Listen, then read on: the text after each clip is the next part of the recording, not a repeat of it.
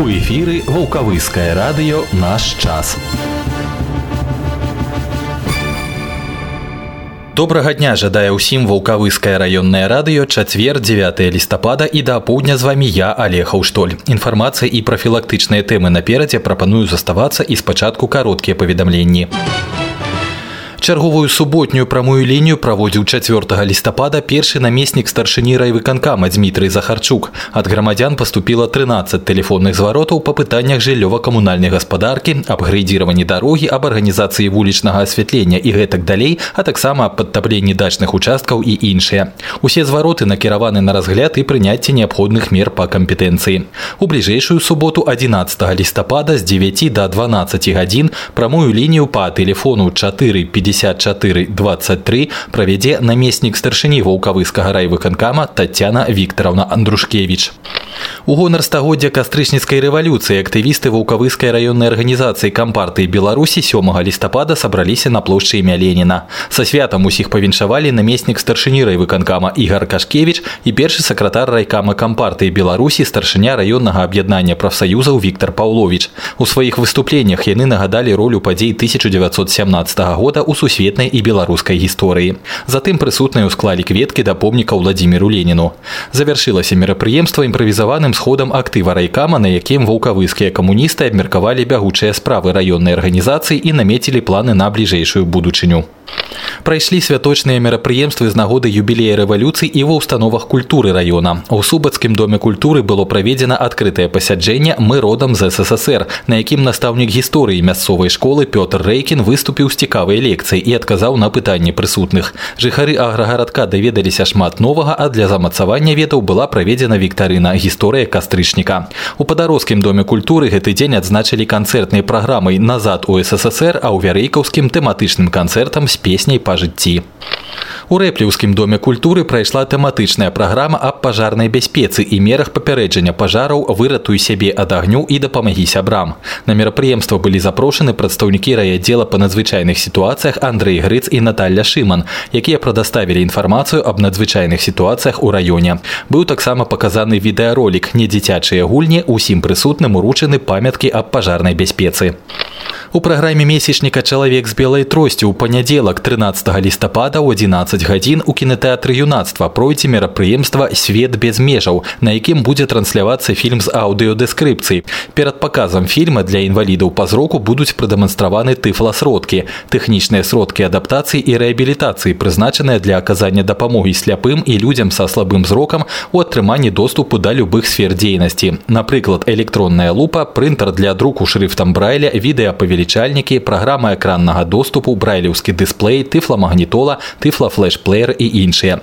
Запрашаюцца ўсе жадаючыя, нагадаю, пройдзе мерапрыемства ў панядзелак 13 лістапада ў кінотэатры юнацтва, пачатак у 11 гадзін.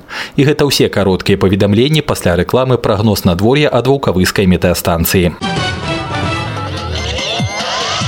Реклама. 30-летний врачебный опыт доктора Алексея Алексеевича Ходоркина в психотерапии алкогольной, пищевой, никотиновой, игровой зависимости, энуреза, псориаза, заикания. Комплексный подход, скидки, бесплатные консультации. Усиление программы в течение года, гарантия 1 год. Прием в Волковыске в четверг 16 ноября в 15 часов в Центре соцобслуживания населения по улице Победы 4. Запись по телефонам Волковыске 9 28 27 и 8033 624 27 65. Сайт www.ходоркин.ком.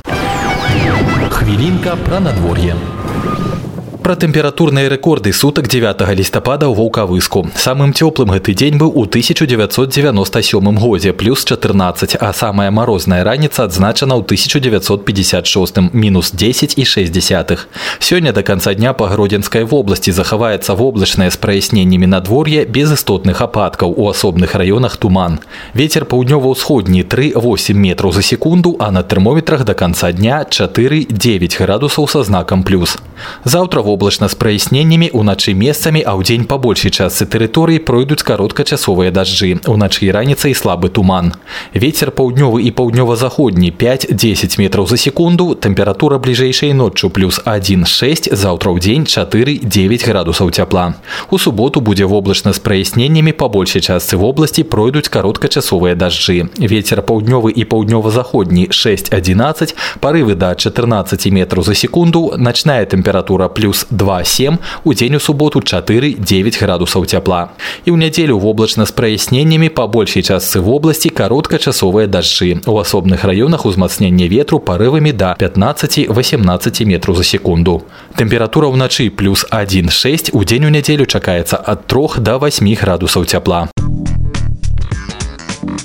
Добрый день, это Волковыцкое районное радио. Сейчас пятница, это Волковыцкое районное радио. Как обычно, мы проводим... Доброго дня всем. А день сегодня... Здравствуйте, это Волковыцкое районное радио. Добрый день, радио, наш час. Час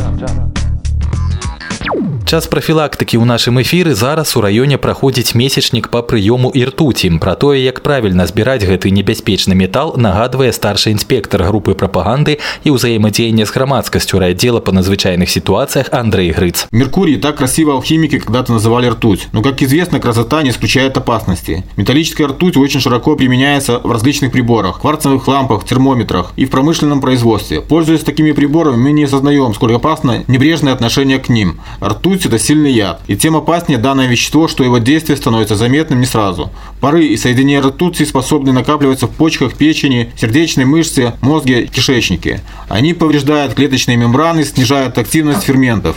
К действию паров ртути особенно восприимчивы дети. Как правило, люди звонят в службу спасения из разбитых градусников.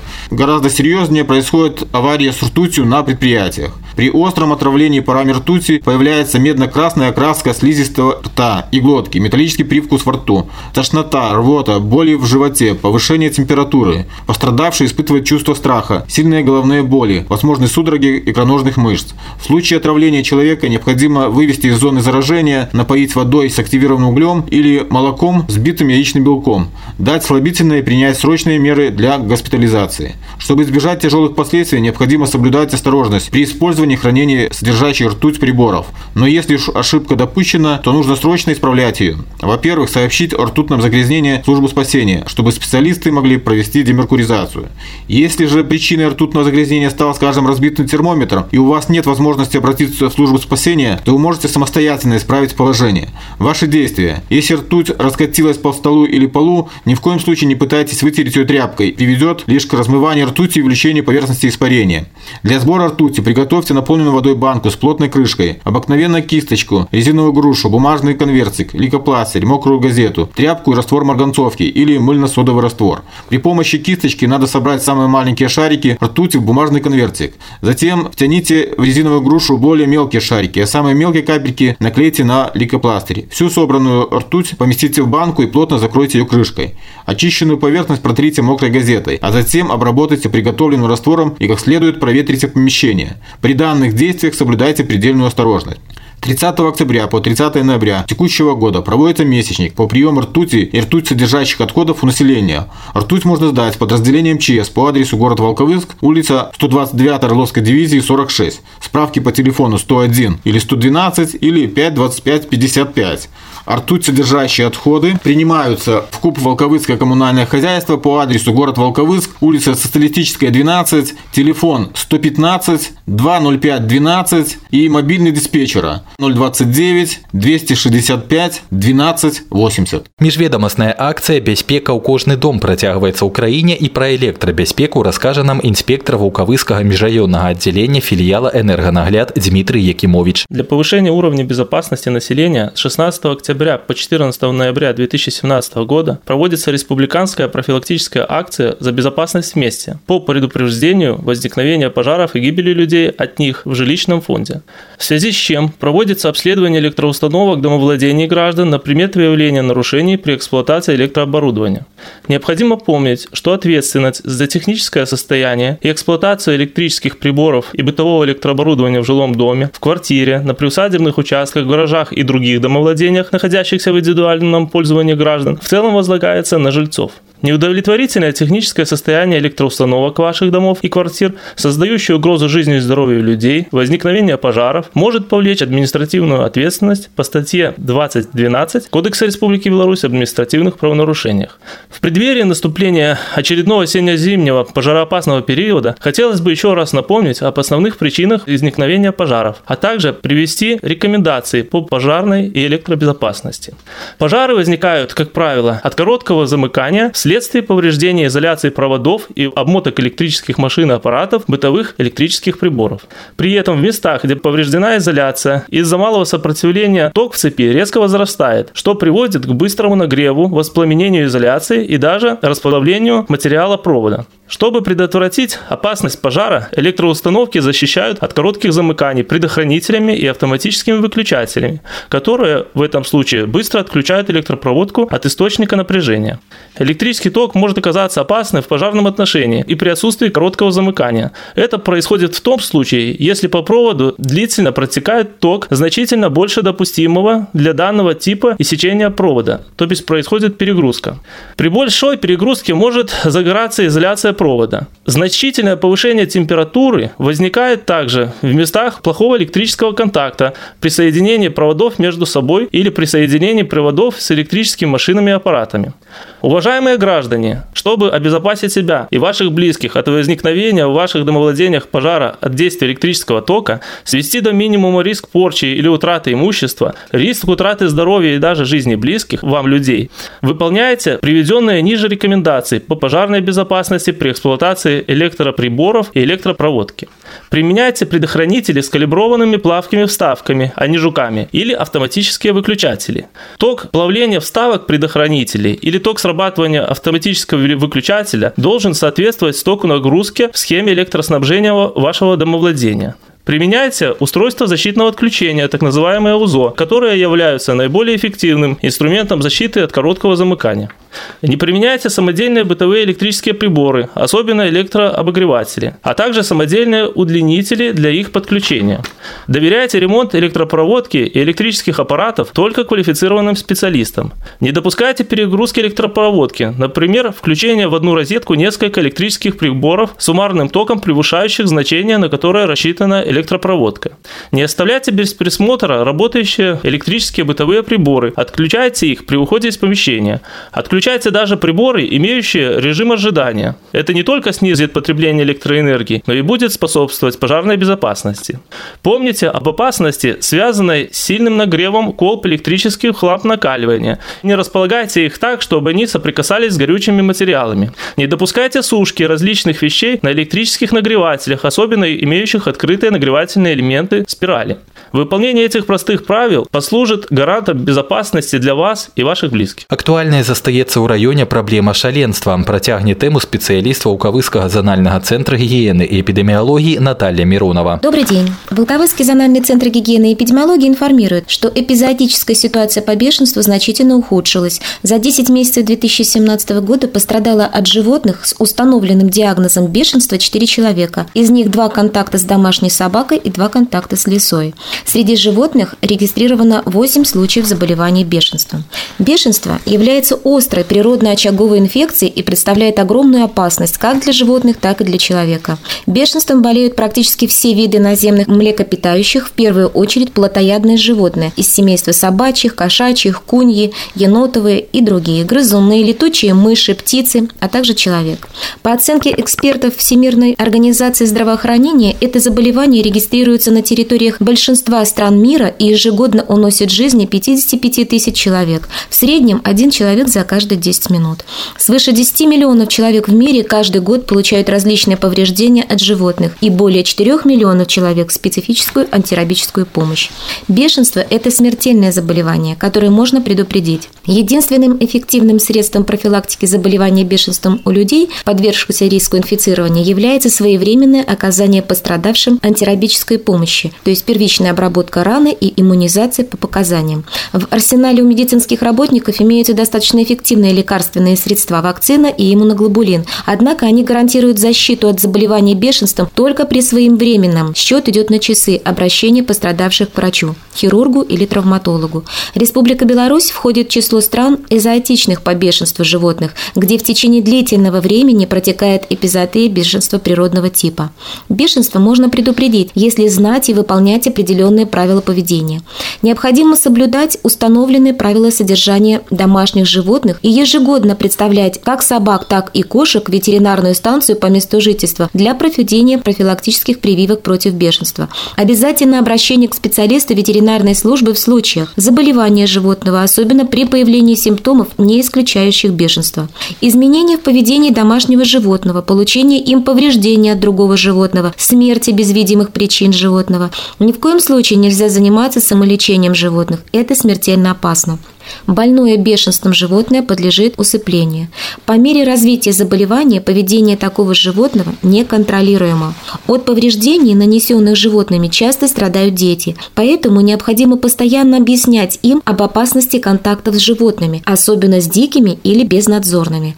Неправильное либо неадекватное поведение ребенка, который в силу возраста не сможет правильно оценить ситуацию, может привести к агрессии любого, а тем более больного животного. Следует учитывать, что ребенок ребенок может забыть и не рассказать родителям о незначительных повреждениях, особенно если контакт был с внешне здоровым животным в течение короткого промежутка времени.